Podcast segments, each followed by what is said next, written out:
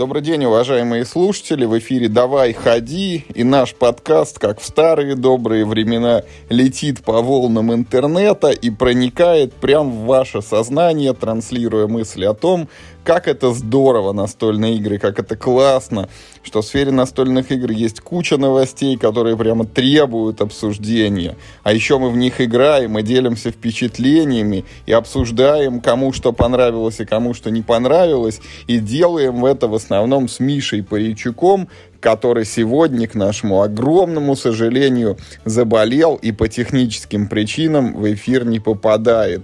Но на замену внезапно выходит Вадим Ларкин. Вадим, привет, привет, привет тебе. Привет, привет, привет, Юр. Что, Первая хорошая новость. Вадим обзавелся новым микрофоном, поэтому пишите нам сразу в комментариях, у кого звук лучше, у кого звук хуже, и вообще заметили ли вы какие-нибудь изменения, или это может быть первоапрельская шутка, и никакого микрофона нового на самом деле нет.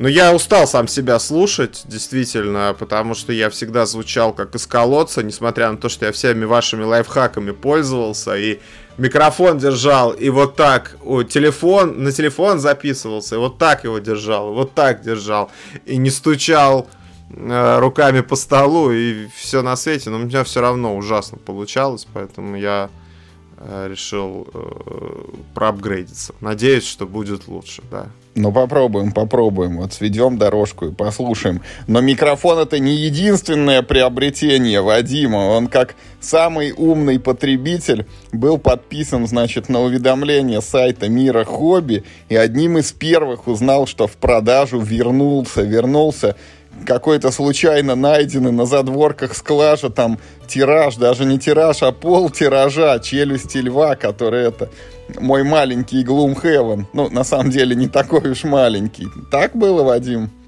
Да, и удивительно, э, значит, э, я где-то, ну, полгода назад, наверное, перестал сопротивляться природе своей внутренней и совершил камин-аут э, в качестве Америтрэшера. И, ну, как-то я вот осознал, что Америтрэш меня ну, больше, что ли, привлекает, и мне как-то вот интересно, я о нем думаю все время. Значит, мне нравится, что есть миниатюрки, фигурки, можно раскрасить. Ну, это вот новая моя приобретенная страсть по раскрашиванию фигурок. И в том числе благодаря подкасту «Давай ходи», одному из выпусков, где Юр с Мишей обсуждали э, «Челюсти льва». Ты внимательно слушал, наверное, этот подкаст, да? Услышал о том, что это игра, основанная на евромеханиках, и такой, как матерый Америтрэшер, это прям мое! Но не надо, не надо. Ну какие там евромеханики? То, что там карточками разрешается э, случайность вместо кубиков, ну мне кажется, что это все-таки не, не то же самое. Не то же самое. Ну что ж тут евро-то? Э, двигать фигурки по полю, сражаться, мне кажется, это совсем не евро. Это противоречит вообще любой философии. Райнер Книце, наверное, бы за такие слова подбил бы тебе глаз. Ну и, в общем, мне очень понравилась эта идея. Я вот как сейчас помню, я пришел и думаю, надо пойти заказать это челюсти льва, крутая игра. Захожу, а там везде все распродано. И вот началась эта серия постов моих жалостных. Хотя у меня в голове это как серия, но их, по-моему, там два было всего, на самом деле, в телеграм-канале про то, что вот я нашел челюсти льва за 26 тысяч, там у каких-то перекупов. Я говорю, солидные игры для солидных господ. Ну, конечно, я не собирался вот этого поведения, это называется скальпер по-английски. Такие люди, которые выкупают ну, ограниченные тиражи, а потом продают их э, дороже. Это вот особенно стало это преступление чаще стало совершаться в связи с Кикстартером, потому что там ограниченные тиражи, и проще контролировать, что ты там выкупил и, и как это на рынок повлияет. Но я таких граждан поощрять совершенно не собирался, поэтому я делал то, что делает в такой ситуации любой русский человек. Я ныл, вот. И тут мое нытье было услышано. И, а, видимо... То есть ты посылал сигнал вселенной, и она ответила. Да, очевидно, кто-то сидел, значит, в мире хобби, и ему, может быть, во сне там явился какой-нибудь покровитель америтрэшеров, я не знаю, шестикрылый, и сказал, все, давай, короче, что делать, надо переиздавать, люди страдают. Э, и мне в час э, ночи, час сорок, по-моему, ночи приходит письмо в телефон. Говорит, вот вы были подписаны на рассылку в случае э, дополнительного поступления товара в продажу. Вот ваша рассылка, вот товар поступил в продажу. Я так понимаю, что Миша, он ее брал за 3 500. Сейчас она стоит почти 6. Учитывая, что у меня есть, э, как это, скидка э, от, от этого, от, Саби, от Собеса. на, на Хобби World ну, за, за поку, произведенные ранее покупки. Ну, я там чуть-чуть там за 5000 купил. Там 5, 5080 рублей, что ли. Ну, то есть она все равно подорожала. Ну, на там почти в два раза. Ну, не почти, конечно, но существенно. И сначала мы там в телеграм-канале, если посмотрите этот пост, там с людьми обсуждали, правда, неправда, ошибка, может быть в базе какая-то галочка проставилась случайно или что-то. Ну, в итоге оказалось, что правда, мне позвонили из э, мира хобби, сказали, это вы такой больной, там по ночам заказываете игры. Я говорю, да-да, это я, это я. А, вот, ну все, приезжайте, забирайте. Я приехал, забрал, посадил ее на переднее сиденье, пристегнул ремнем, говорю, поехали, дорогая. Посмо... А, народ тоже так в телеграм-канале а, заинтересовался. Ну, говорят, что а, ну, может быть, это какой-то там плохой тираж, там, ну, я не знаю, э, некачественный, как он отличается от предыдущего тиража и так далее. Но я сделал unboxing видео, если вы посмотрите в том же посте, где вот пристегнутая коробочка едет, я там прям открыл коробку, и судя по тому, что я видел э, на ютубе, да, обзоры, вот, э, коробка такая же. Правда, мне показалось, мне, может, мне показалось, что там, может быть, вот на этой книге правил, то, что вот я видел на видео, э, листы потолще. Как будто бы вот... Но потому что они прям, ну, совсем-совсем тонкие. Фигурки нормальные, фигурки э, хорошие, интересные, красить их будет интересно. Формат вот этот вот 32 миллиметра, как я люблю, чтобы вот глаза слезились и руки дрожали, чтобы вот так вот сидеть. Вот у меня есть увеличительное стекло на большой ноге такой. И тут лампа, чтобы можно было подсвечивать. Ну, потому что глаза уже начали выпадать. То есть ты покрасил чуть-чуть, а глаз заправил назад. И, а так очень удобно, конечно. Они прям, ну, она не очень сильно увеличивает эта лупа, но значит, ну, нормально, очень хорошо. Вот. И, ну и пластик я потрогал, мне очень понравился пластик этих фигурочек. Он такой, знаете, немножко такой подпружиненный. Я вот хотел пожаловаться на, на 3D принтер тоже. А, ну, там два, два обстоятельства произошло там в связи с ним. Во-первых, я выяснил, что вот эта смола, которая отмывается водой, а, она при затвердевании очень хрупкая. То есть пластик очень такой ну, ломкий такой, знаете, стеклянного такого свой, ну как свойства текстуры, фактуры, там структуры. Когда его роняешь, она прям откалывается именно вот осколочком таким. Это раз. А два, я обнаружил, что у меня на, на эту смолу аллергия. И если я с ней э, работаю не у меня ни на что никогда вообще в жизни не было аллергии. Ни на что вообще. Там, ни на животных, ни, вообще ни на что. Но вот на эту смолу я схватил аллергию. Ну, это называется контактный дерматит.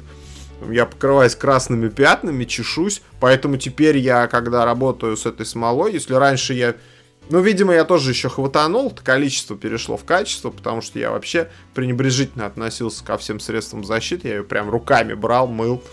И это... Потом, видимо, вот вещество накопилось в организме и стал острее реагировать. И теперь я надеваю кофту с капюшоном, так, перчатки. Э, и маску вот такой у меня есть этот... Эм, как он называется? Респиратор такой, знаете, в котором красят. Вот, я его надеваю и стою теперь в этом, отмываю это все щеточкой. Вот, чтобы ни, ни, ничего не, не болело, не чесалось. Так что, видите, побочка какая. Поэтому я рад, когда есть фигурки, которые не надо э, печатать, и не надо лишний раз там контактировать со смолой. Они, они очень приличного качества, хорошо детализированный, приятный пластик.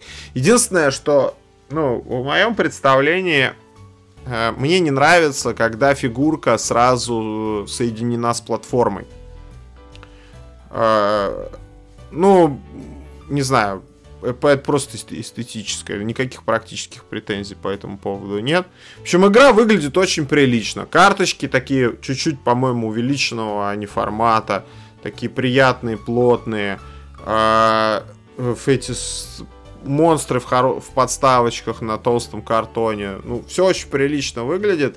Единственное, конечно, я не знаю, вы насколько зашли в обучающие сценарии и дальше, потому что эм, единственное мое опасение в отношении этой игры, я не видел прохождений там дальше вот обучающих сценариев. А единственное мое опасение заключается в том, что это вот прям галимый данжен кроулер. То есть, что там не будет происходить ничего, кроме как вот а-ля Диабло зачистки подземелий. И, судя по всему, ну, судя по всему, э, ну, так оно и есть. Я не знаю, надо смотреть, что там в сценариях, разветвляются ли сценарии, что там происходит, не происходит. Единственное, что я, на что я обратил внимание, там есть колода карт города. Я так понимаю, что вы по очереди тянете вот эти колоды карт, выбираете какое-то событие совместно, которое происходит, и вот читаете потом, что произошло. Как, кстати, в этом, в особняках безумия, типа того. Слушай, ну мы прошли, по-моему, 5, если я не ошибаюсь, сценариев. Это вот полное, как бы, обучение, это вводное. Они потихонечку-потихонечку тебя погружают в правила, то есть там, ну вот, нюансы на тебя не вываливают, а вот сперва там вот учат тебя ходить за ручку, там потом бить врагов, потом говорят, а вот тут вот бывает прокачка, а вот так вот, может быть, у тебя новые карты в колоду поступают, и ты там учишься делать какие-то новые приемы, там появляется у тебя опция прыжка, по-моему, не сразу она доступна. Вот. И, ну, заодно показывает, как могут быть устроены битвы с врагами, то есть, когда на тебя там наваливаются с разных сторон, когда у врагов есть какие-то еще там, ну, типа препятствия, ты можешь где-то в жиже завязнуть там или в болоте. Четвертый сценарий это, по-моему, битва с боссом. Ну, вот тоже показывает, что враг бывает, ну, не просто вот там набор маленьких миньонов, а вот бывает один сильный, мощный. И тоже там то ли четвертый, то ли пятый сценарий, какой-то из них, там еще и получается такой типа встроенный таймер, там то ли жизни теряются, то ли босс там как-то это наоборот лечится. Ну, в общем, если ты его не успеваешь убить, там пока что-то не случится, то это досрочный э, у тебя проигрыш. И в целом, э, ну, ты прав, играет а-ля Дьявола, то есть зачистка подземелий, там есть какие-то вот эти минорные городские события, там есть, наверное, минимальное ветвление этих сценариев, ну, в маленьком не скажу, но в большом точно есть вот этот основной Gloomhaven, где сценариев там примерно под сотню, ты за одно прохождение, ну, не сыграешь их все, потому что там э, какие-то есть развилки, и они необратимы. Если ты пошел вот по этому квестовому пути, то какие-то ты бои не отыграешь. И более того, опять не скажу про маленький, но большой он же строится еще на том, что ты э, качаешь, качаешь, качаешь героя, а потом в какой-то момент он говорит, так, все, я пошел на пенсию. Это как если бы ты в Дьявола начинал играть за воина, типа, э, у тебя воин раскачался до 30 уровня и говорит, все, а теперь выбирай мага, не бывать мне больше воином. Ну, не, не знаю, как это устроено, ну, то есть вряд ли ты начинаешь там с первоуровневым магом в момент смены персонажа, ну, как бы никто не жаловался на вот эту вот ситуацию, что у тебя там героя приходится это одного сдать, другого нового принять. Ну, это странный подход, мне кажется.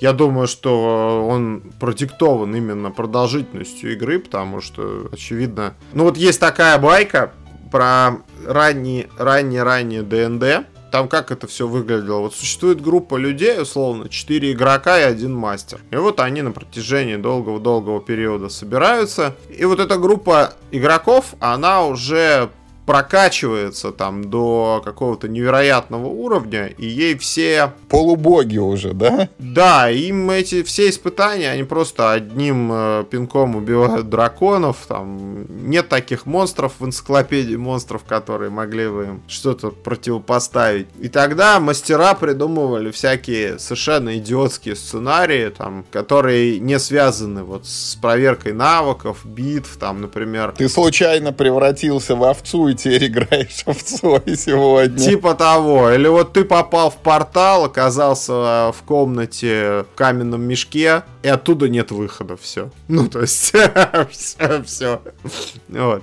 И твой персонаж погибает. И они вынуждены были просто убивать персонажей у людей для того, чтобы эти люди э, начинали игру новыми персонажами. Причем там в ДНД, например, я вот уже читал, я показывал, я купил вот эти все энциклопедии большущие, тоже последние, мне кажется, в стране уже. Мне там одну искали по всем магазинам. Hobby World э, нашел, видимо, откуда-то вообще чуть ли не из-за э, ну, не из Москвы привез последнюю книжку. Там прям есть система, что когда твой персонаж погибает, ты делаешь такой сюжетный, как это, связку такую, как, как, как у тебя новый персонаж появляется.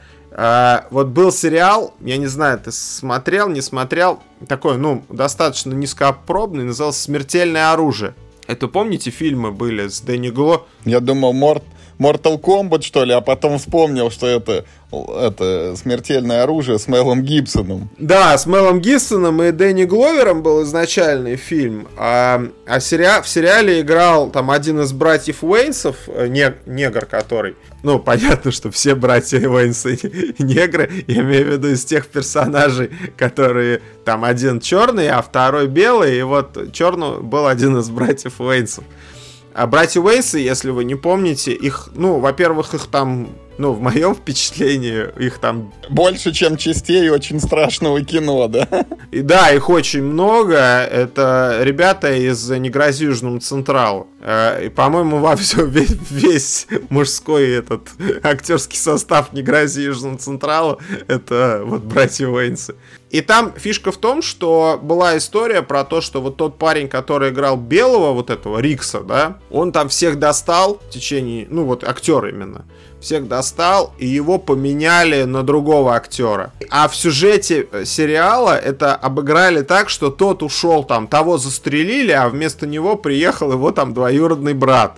Что он тоже Рикс, ну как бы не менять... Э... Такой же, только другой. Такой же, только другой, вот двоюродный брат. Вообще один в один. И вот в ДНД говорят, что также это... Ну, вот убили твоего гнома паладина, а вместо него, ну там, я не знаю. Из канавы ближайший вылез тоже гном с молотком, да? Да, а, а тот другой появляется, говорит, я там двоюродный брат этого там Торина э, Красномордова. да, Красномордова. Этот, э, ну там, Балин, Синий Кулак, там, я не знаю. Давайте, я, я хочу отомстить за смерть моего э, двою, дво, троюродного брата, теперь я буду в вашей команде участвовать. Он, естественно, там начинает с пониженных уровней. Возможно, что мастер ему разрешит сразу сгенерироваться, например, там на пятом, ну, как как-то, чтобы он не, не совсем дурачком там за ними бегал с лопатой. Но это вот нормальная система э, возобновления, ну, продолжения игры. И вот это я, к слову, про то, что в большом Глумхевене это совершенно оправдано, то, что у тебя, когда персонаж достиг какого-то безумного уровня, тебе дают его сбросить там до какого-то базового, ну, начать другим. Во-первых, это новая механика, это интересно.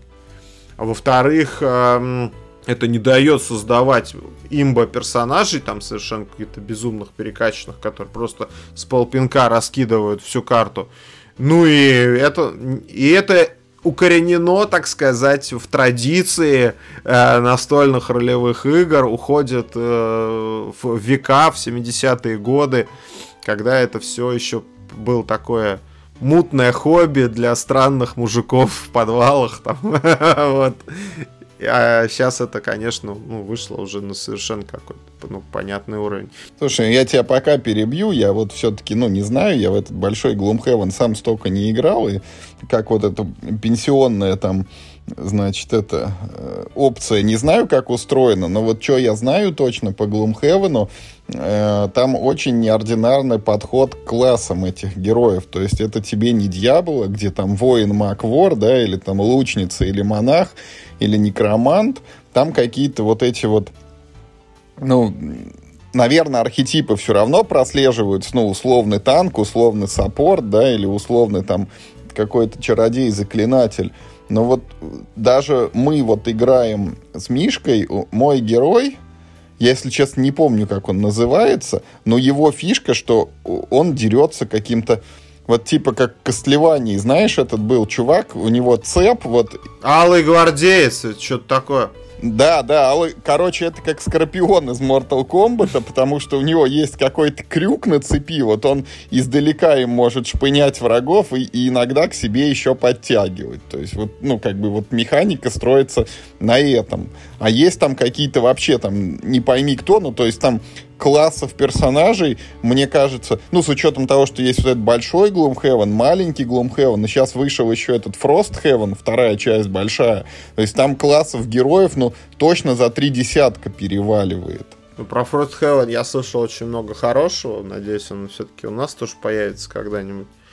А, значит, что я хотел сказать про архетипы? Во-первых, мне очень понравился дизайн персонажей и монстров. Несмотря на то, что это вот маленькие картонные такие фигулинки и сами персонажи, вот, они э, все-таки видно, что влияние на них э, оказала не ДНДшная вот эта толкиновская вот эстетика, а уже более современная видеоигровая какая-то штука, потому что чудища очень похожи на э, персонажи похожи там на персонажей каких-то вот японских видеоигр, э, ну, в плохом смысле японских, типа Bloodborne, да, какого-то э, этого Dark Souls, вот что-то такое.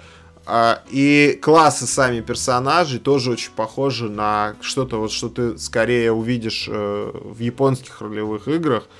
Э, а не в классических вот нашем этом привычном западном таком фэнтези с мечами, магией и драконами. Это круто, это свежо, свежо, потому что воин, маг и вор, это, ну, оно поднадоело немножко. Я, кстати, сделал эксперимент. Я сыграл э, одну партию с э, ребенком и женой в Dungeons and Dragons по вот этому так. Кто, кто же из вас был мастером? Ну, естественно, я, потому что единственный человек, я единственный человек, так, который... А кем же были жена с ребенком? Значит, выбрали, там лежат 5 листочков. Вот в этом базовом наборе 5 листочков со сгенерированными классами. Сразу, значит, хочу сказать, что для ребенка 9 лет Dungeons and Dragons это челлендж. То есть, несмотря на то, что вот вы смотрите этот очень странные дела, да, там они сидят в подвале, дети играют в, это, в подземелье. Мне кажется, они постарше там все-таки. Мне кажется, им там лет там, ну, за 10 уже этим ребятам. Ребенку тяжело именно вот эта ролевая составляющая, потому что она выбирала, выбирала, выбрала себе там мага какого-то, волшебника.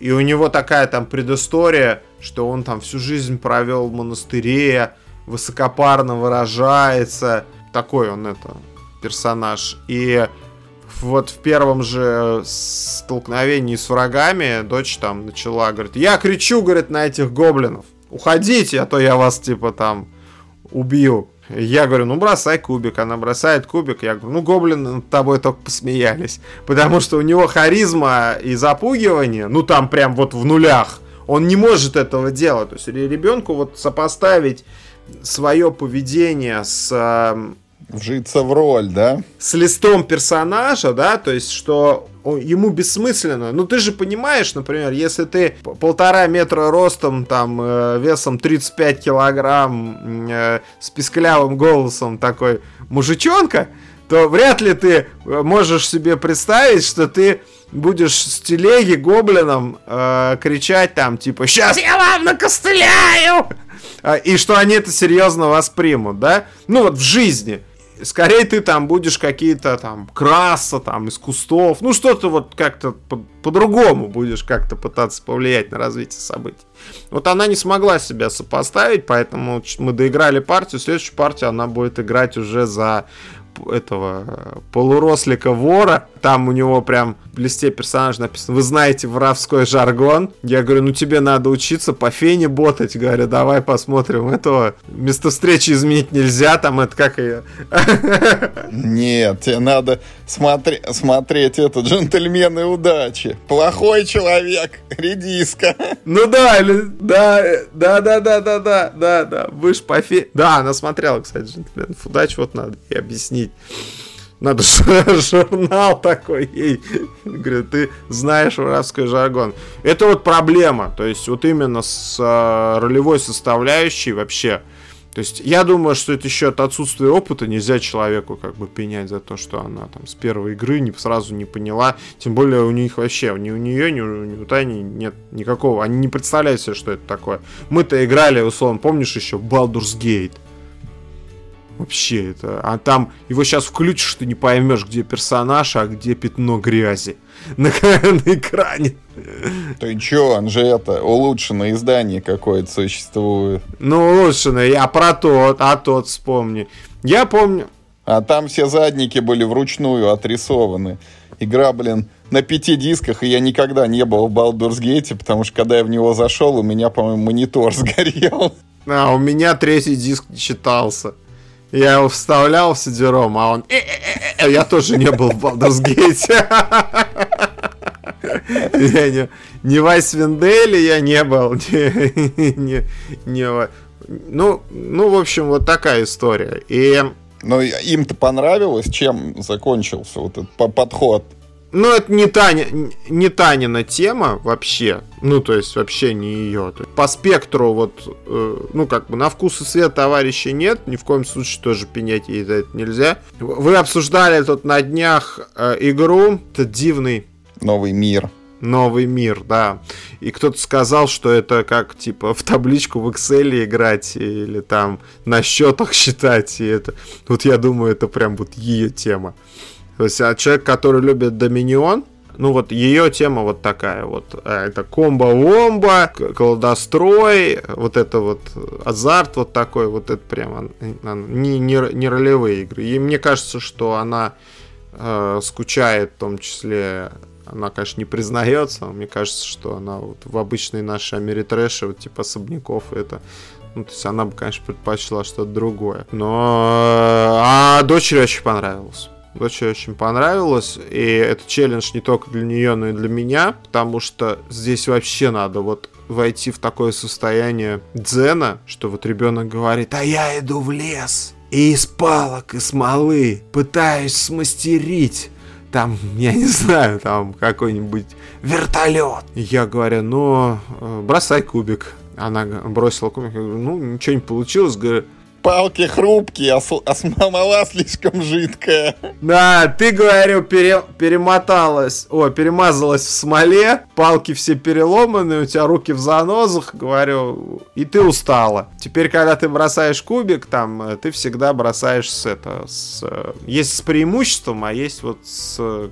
ну, короче, да, со штраф. Я говорю, ты устала от этого всего, говорю, ничего не получилось. В общем, одно раз. Она говорит, как? Я же могу делать в этой игре все что угодно. Я говорю, ну, вот давай посмотрим. Говорю, вот твое, у твоего персонажа знание природы ноль, допустим. Это значит, что у тебя к броску кубика ноль. А задание это, я говорю, я даже тебе, ну, немножко подыграл. Говорю, задание это сложное. Ну согласись, что сделать из палок и смолы вертолет сложно.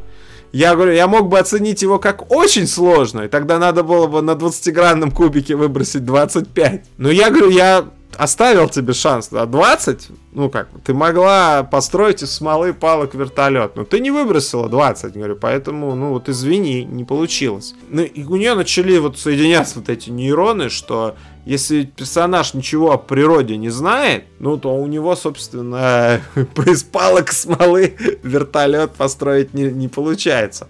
А если бы, ну, какой-нибудь был бы друид, там, я не знаю, там, с плюс 10 к броску, там, я бы ему сказал, что это очень сложно, он бы выбросил, например, и построил бы смолы и палок вертолет. Ну, то есть, и мне бы пришлось, как мастеру, ты можешь себе представить вообще теперь проблему мастера? Обслуживать этот вертолет. Обслуживать вертолет, да, я должен был бы придумывать, как он летает, как он садится. Я и для, э, ну, для того, чтобы не ломать людям кайф от игры, я бы не, я не мог бы сказать, так, ребят, все, пауза, я сейчас час пойду подумаю, как вертолет функционирует. То есть это челлендж, э, когда человек, который играет, не повинуется, не имеет никакого бэкграунда, не повинуется каким-то законам, которые ты от него ожидаешь, для мастера это, конечно, катастрофа. И я думаю, что мастер, который, который вводит опытных игроков, он может как раз-таки быть и ну, не таким опытным сам, потому что ему надо только вот в записи заглядывать и говорить, кого они победили, кого они проиграли.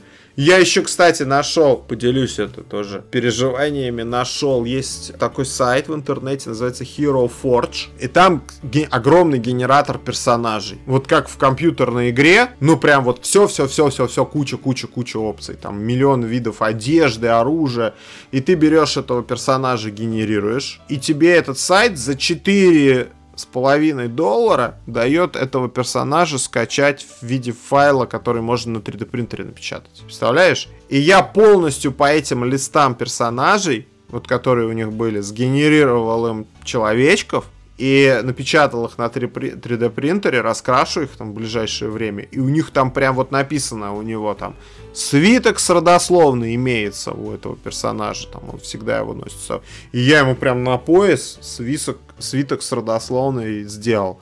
Выглядит прям один в один, как по описанию в лист. Мне кажется, это вообще, это какой-то космический уровень, это победа мысли над материей, понимаешь? Я, я вот, мне вот эта вещь, вот 3D печатью, да, она для меня какое-то масонско-мистическое вот э, значение имеет, что мысль, да, фантазия человеческая воплощается в материи, опосредуя там огромный промышленный комплекс э, с какими-то заводами, цехами. То ты это придумал, сделал у себя дома, и это очень круто, конечно, это фантастика. Надо тебе будет заказать что-нибудь тоже напечатать. Я, правда, не знаю, что. У меня эта мысль материю не может еще победить. Да я тоже не могу победить никак, докрасить э, этих все особняки, полный комплект. У меня теперь есть все чудища, но не в достаточном количестве экземпляров. То есть мне надо еще там две толпы докрасить. Слава богу, в дополнениях, я посмотрел коробки дополнений, если мы будем покупать дополнения, там добавляется два игровых персонажа и один-два чудища. Очень комфортно.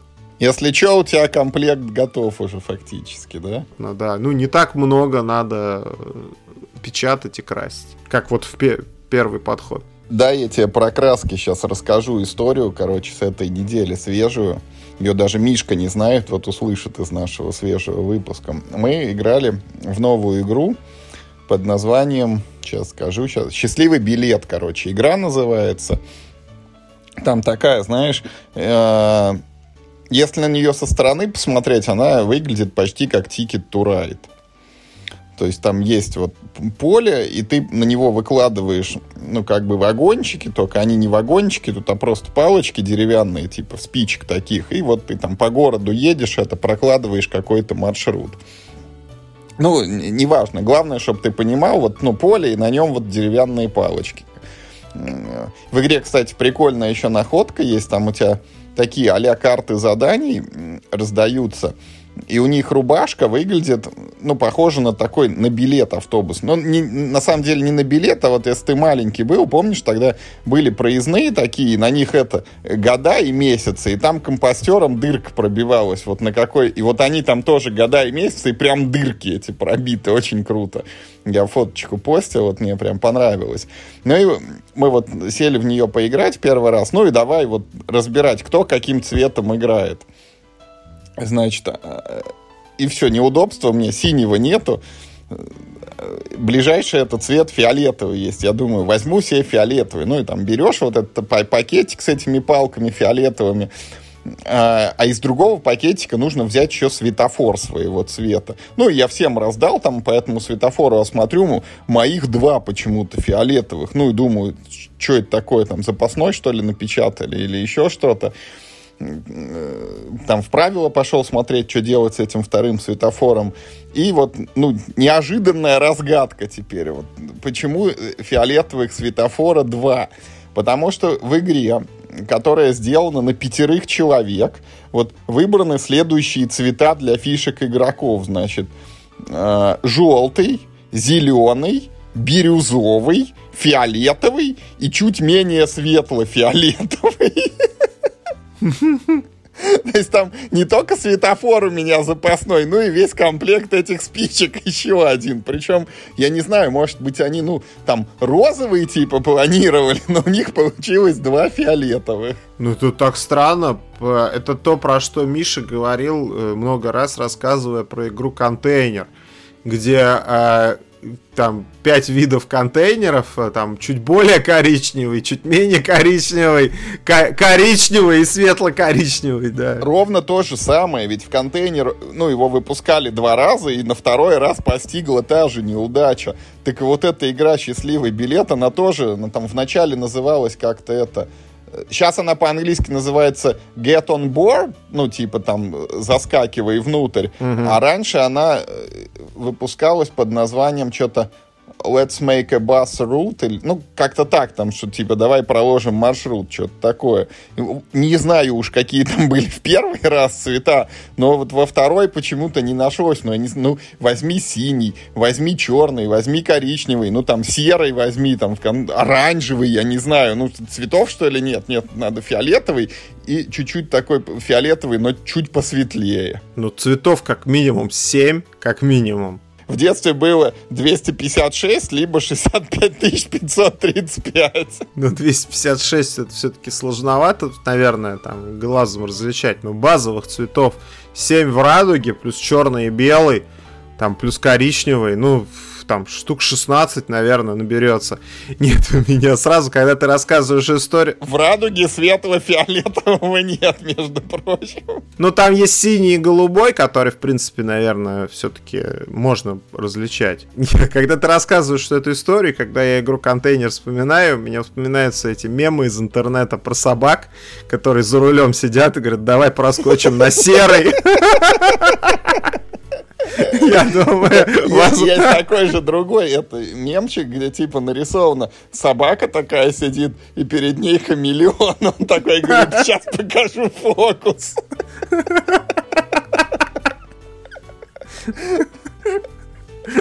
Вот. Поэтому, ну, есть подозрение, что у ребят... Ну, казалось бы, да, вот э, вроде бы базовое решение, которое принимается путем ну, даже здесь не надо никакого проявлять там вкуса, да, эстетического какого-то ощущения своего. Да, ты просто кому-нибудь дай игру в руки подержать, и тебе сразу прилетит вопрос в ответ. Ребята, как так? Вы чем думали? Да-да-да. Ну, видишь, а, видимо, люди другими вопросами ну, там... Она же, она же, вот ты два репортажа записал из, из Агрокода, где каждый издатель, каждый издатель э, без исключения говорил про то, что игру выпустить, ребятки, это вам не просто вот придумать э, правила. Это многие-многие часы тестирования, Тестирование и тестирование. Кому вы тестировать-то давали игру? Собакам? Они, они сидят такие. Я хожу серыми, серыми паровозиками. Это, это важный момент. Я, это в том году же на Граниконе, вот мы когда были, там в последний день это, ну, был геймджем, когда тебя содят, это дают там условия, и за часто должен придумать игру. И вот мы придумали игру, там про бальные танцы, где нужно было ну, там, типа, ты в круге, э, карточки такие кругом разложены, ну, и ты их туда-сюда там двигаешь, ну, и нужно собрать там нужную комбинацию цветов, типа, это вот там танец такой они исполнили, там, какие-то па балетные. Ну, и карточки у нас были там красный, желтый, зеленый, и вот, э, ну, мы там придумали, сделали этот прототип, остается 5 минут, прям все, сейчас к нам придут люди, ее, ну, вот, садиться и пробовать, что у нас получилось. И вот эти пять минут я там кому-то из нашей команды даю эти карточки и говорю так, короче, а теперь вот на каждой еще подписывай в уголках буковки. Ну вот, чтобы как масть была, там красные буквы К, зеленые там э, буквы З, там синие буквы С и так далее. И первые же вот садятся, ну там приходят люди, нам там, я не помню, 4 или 5 человек за стол, и один такой садится и говорит, а я не различаю цвета.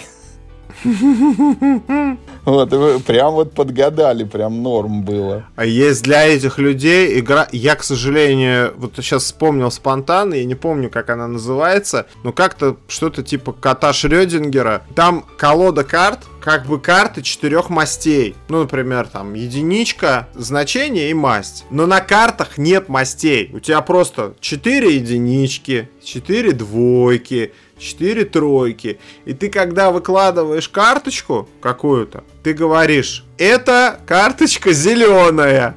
Она черная. И ты ее объявляешь зеленой, на специальном поле отмечаешь, что зеленая карточка выложена. Я говорю, вот специально для таких людей э, игра. Это на самом деле, это я уже несколько видел таких. Это называется, по-моему, э, Trick Taking Games, вот э, игры на взятки. Э, и все эти игры на взятки это вариации преферанса. Облегченный или наоборот усложненный какими-то. Это вот все преферанс. Я очень не люблю преферанс. Я как бы изучил правила. Я очень не люблю преферанс. Просто потому что там три игры на самом деле внутри. И вот такие игры мне тоже не нравятся. Но вот про котов мне понравилось. Когда ты берешь карточку, выкладываешь и говоришь, она зеленая. Мне вот сам этот это действительно что-то вот как, как будто бы вот она про кота Шрёдингера, да, и, или Cat in the Box она называется, вот что-то типа того. И это действительно вот какой-то вот какой-то передает вот это ощущение вот от этой всей квантовой механики, от вот этой суперпозиции, да, что карточка пока она не сыграна, она любого цвета, действительно как будто бы вот нащупали вот это ощущение, которое должно быть. И мне вот оно понравилось. Я не знаю, как в нее играть. Интересно, неинтересно. Я видел просто обзор вот у Родни Смита на, на нее. А, скорее всего, так же, наверное, интересно, как и в преферанс. Ну, то есть, кому нравится, тому нравится, кому не нравится, тому нет. А, но вот, мне кажется, они так классно почувствовали вот эту вот вещь. Это прям здорово, это дорого стоит. Потому что редко ты, когда в игре занимаешься чем-то, э, и у тебя прям есть ощущение, что ты этим и занимаешься. Мы про это говорили. Что, что прям в жизни прям так же, да. Ну да, да, да. Что прям вот оно, да. Слушай, ну я тебе еще вот чуть-чуть дорассказываю про этот счастливый билет, потому что там действительно есть предположение, что тестировали либо ну, на собаках, либо там со словами «это же уже вторая редакция, типа, что там менять?» Это просто еще был редкий случай, когда, ну вот, я когда новую игру э, изучаю, я обычно читаю правила на русском, но если игра более-менее тяжелая, то я предпочитаю сразу английский открыть. Ну, это как-то проще, английский более формализован такой, ну, для технических документов, а правила игры это, считай, технический документ, они как бы, он и короче как-то, и понятнее, и формулировки там такие, это, более отточенные, ну, и как бы вот на английском читаешь, обычно все понятно. На русском там, не дай бог, еще переведут что-нибудь не так, там слово пропустят, короче. А это вроде, ну, такая она несложненькая. Я открываю на русском и там начинаю читать, и, и мне непонятно. Ну, прям вот вообще непонятно. Чтобы ты прям понял всю мою боль, я тебе сейчас прочитаю этот отрывок на русском языке, так, как он написан. А, и я, короче, читаю и понимаю, что я прям не понимаю. Потому что, ну, писать так нельзя. Вот а, есть, знаешь, такой прием – я не знаю, как он называется официально, но я для себя его называю это формулировка через «не». Вот нельзя в правилах писать там, вы не можете делать там, вы не можете ставить фишку на незанятые поля там, на тех, где нет других игроков, например. Вот я когда такое вижу, я всегда думаю о том, ну почему ты не мог ее переформулировать и сказать, что вы можете ставить фишку только туда, где пусто. Если есть фишка другого игрока, там уже занято, ну, типа, ставить нельзя. И вот тогда, ну, как бы все понятно и логично. А теперь, короче, вот я тебе зачитываю, э, что в этих правилах я прочитал. Прям формулировку, вот на которой я споткнулся и пошел искать английские правила. Значит, формулировка правил, с которой у меня возникли затруднения. Немедленно отметьте ячейку фиолетового или синего пассажира, которая находится слева в самом верхнем ряду без припаркованного автобуса, то есть без указанного числа победных очков справа. Если все ячейки в этом ряду отмечены или во всех рядах указано число победных очков, ничего не происходит. И вот это вот немедленно отметьте ячейку, которая находится слева в самом верхнем игру, ряду без припаркованного автобуса, то есть без указанного числа победных очков справа. Короче, у меня возникли затруднения, я пошел прочитал английские правила, увидел, что в них написано то же самое непонятное, вот, и споткнулся. И мне пришлось, короче, сыграть в игру, ну вот, и только по ходу я немножко понял, и то я затруднился другим игрокам объяснить, как эта механика работает. Это прям челлендж, я вот для себя там в уме просто подвесил эту ситуацию и подумал, что вот если бы у меня было свободное время, я прям час вот бы потратил, ну, чтобы понять, как эту формулировку написать более правильно. Я могу, буквально вчера играли в 7 чудес, я могу тебе сказать, что у меня в 7 чудес тоже некоторые правила подобные затруднения вызывают. Меня э, напрягают э, вот эти чудеса, которые ты строишь, и потом можно строить э, бесплатно. Написано, постройте бесплатно первое чудо света кажд каждого цвета там, в следующей эпохе. Мне каждый раз я вроде понимаю, как надо ну, разрешать это, это правило. Но вот, например, когда ты играешь за Олимпию на ночной стороне, у тебя первое чудо света, когда ты его строишь, позволяет строить первую карту в каждой эпохе бесплатно. Но это чудо света строится тоже в первой эпохе. И на пиктограммочке этого чуда света написано альфа, и рядом с карточкой написано 1, 2, 3. То есть, исходя из содержания этой пента... пентаграммы, пиктограммы, ты и в первой эпохе тоже вроде как бы можешь первую карту построить бесплатно, но ты уже играешь первую э, эпоху. И карта, которую ты построишь после того, как ты построишь первую, вот это первое чудо света, она уже не первая в этой эпохе. И у меня башку клинит, короче, от этого капитально. Ну, я так решил, что, наверное, все-таки в первой эпохе я ничего не строю. Я, ну, первую карту во второй эпохе я построил бесплатно. И я не вижу никаких пояснений по этому поводу. Здесь бы мог бы помочь пример. Например, там, Петя строит там тогда-то. И что про первую эпоху? Что, что, потому что на пиктограммочке написано 1, 2, 3. Ты полез смотреть, что ли? Конечно, я сейчас тебе найду ответ, раз ты не можешь сам загуглить. Вот первое же это Seven Wonders Fuck. Угу. Но там есть прям на правилах QR-код, можно зайти на этот факт. Но э, это же не дело. А, ну, это я к тому, что это у тебя правило плохо сформи- сформулировано, если я задался вопросом. Я все-таки себя не отношу к числу людей, которые э, не могут прочитать понять текст, наверное. Может, надо пересмотреть эту точку зрения. Тут написано в факе, что самая первая карта в эпохе. И приводится пример, что если вы построили это чудо в первой эпохе, то у вас будут две карты бесплатные. Первая карта второй эпохи и первая карта третьей эпохи.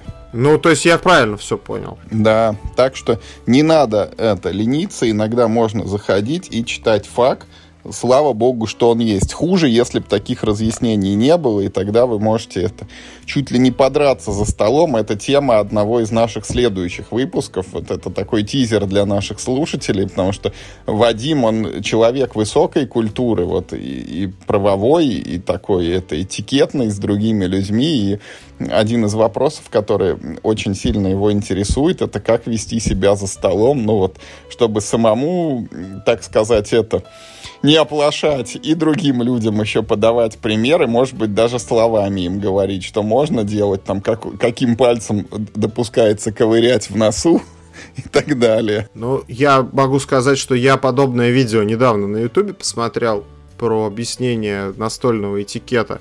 Я думаю, что... То есть, значит, зайти на сайт Seven Wonders и посмотреть про эту карточку времени у тебя не нашлось, а изучать настольный этикет, так мы целые видео просматриваем. Оно мне случайно показалось, я, я, я не специально. Нет, про Seven Wonders и про карточку я тебе просто в качестве примера, что э, в данном случае я понял правила, так я правильно понял правила, ну как бы но сомнение во мне вызвало не формулю... Ну, то есть я понял, как его применять. Я, к сожалению, профессия... профессионально занимаюсь тем, что применяю правила разного рода, написано... написанные разного рода людьми, с разного рода... Уровнем подготовки уровня подготовки, с разным уровнем подготовки, да. И способностей, возможно, да. Да, и, возможно. У меня есть подозрение, что собаки, которые занимаются тестированиями игры про автобусы. В разные сферы проникли, да? Да, проникли в разные сферы и тогда пописывают подзаконные нормативные акты кое- кое-где, подрабатывают, так сказать. Ну, то есть у меня не возникает а, а, обычно проблем с интерпретацией правил, но меня смутила пиктограмма, потому что на пиктограмме написано альфа и написано эпохи 1, 2, 3. Если бы на этой пентаграмме не было единички 1, то меня бы ничего не смутило, потому что эта э, пиктограмма не существует случая. Возможно, Вадим, существует. Есть же дополнение эти с лидерами, с белыми картами. И, может быть, там есть какой-то лидер, который тебе позволяет, что ты на старте уже первый кусок чуда, хоп, там и каким-то чудом отстроил.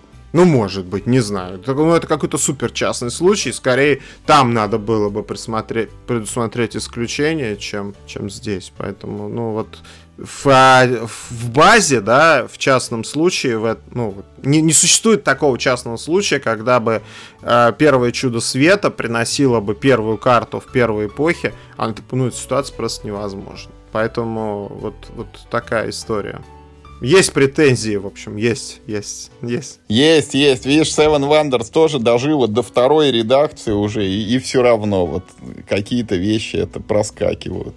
Ну что я тебе хочу сказать, мы с тобой час фактически выговорили, я предлагаю как-нибудь закругляться. Миша мы сейчас еще пожелаем, чтобы он выздоровел как можно скорее, но мы призываем высказываться в комментариях всегда, поэтому расскажите, пожалуйста, вот э, прав ли Вадим в своем э, осознании Gloomhaven как игры в стиле о мире трэш, или все-таки вот по шкале от Америтрэш до евро, вот на, на сколько баллов это евро, напишите нам свою а, оценку. Потом, те, у кого есть дома 3D принтер и кто работает со смолой, дайте, пожалуйста, Вадиму совет, как себя вести, чтобы пятнами не покрываться вот в этой сложной жизненной ситуации. Может быть, есть какой-то более удобный респиратор, более удобные перчатки. Или, может быть, менее такая аллергенная смола, которая людей не, не заставляет краснеть это, и чтобы кожа отшелушивалась. Вот. Что касается, если кто-то начнет играть в игру вот эту счастливый билет, значит, э, дайте нам свой рецепт, кто как поступает это с, с фиолетовыми вот этими двумя наборами. То есть, может быть, вы используете, вот как у Вадима, у вас есть лампа с подсветкой специальной. Ну и когда яркий свет там светит на поле, может быть, они хорошо отличаются. Может быть, вы берете белый маркер там и какие-нибудь крестики рисуете на втором комплекте. Я не знаю, или скотчем их там оборачиваете, чтобы они физически как-то... Или просто спички нарезаете вот той же длины, и у вас получается альтернативный набор из такого светлого теплого дерева. Вот, ну и в конце концов про Seven Wonders Вадиму тоже вот, кто, может быть, сталкивался, посоветуйте, как быть вот этой сложной ситуации, что значит это альфа первого уровня, это возможно или это все-таки опечатка на ночной стороне э, чудо Олимпия? Я закрашу, я просто закрашу единичку и все. Вот видишь, и все решение нашлось.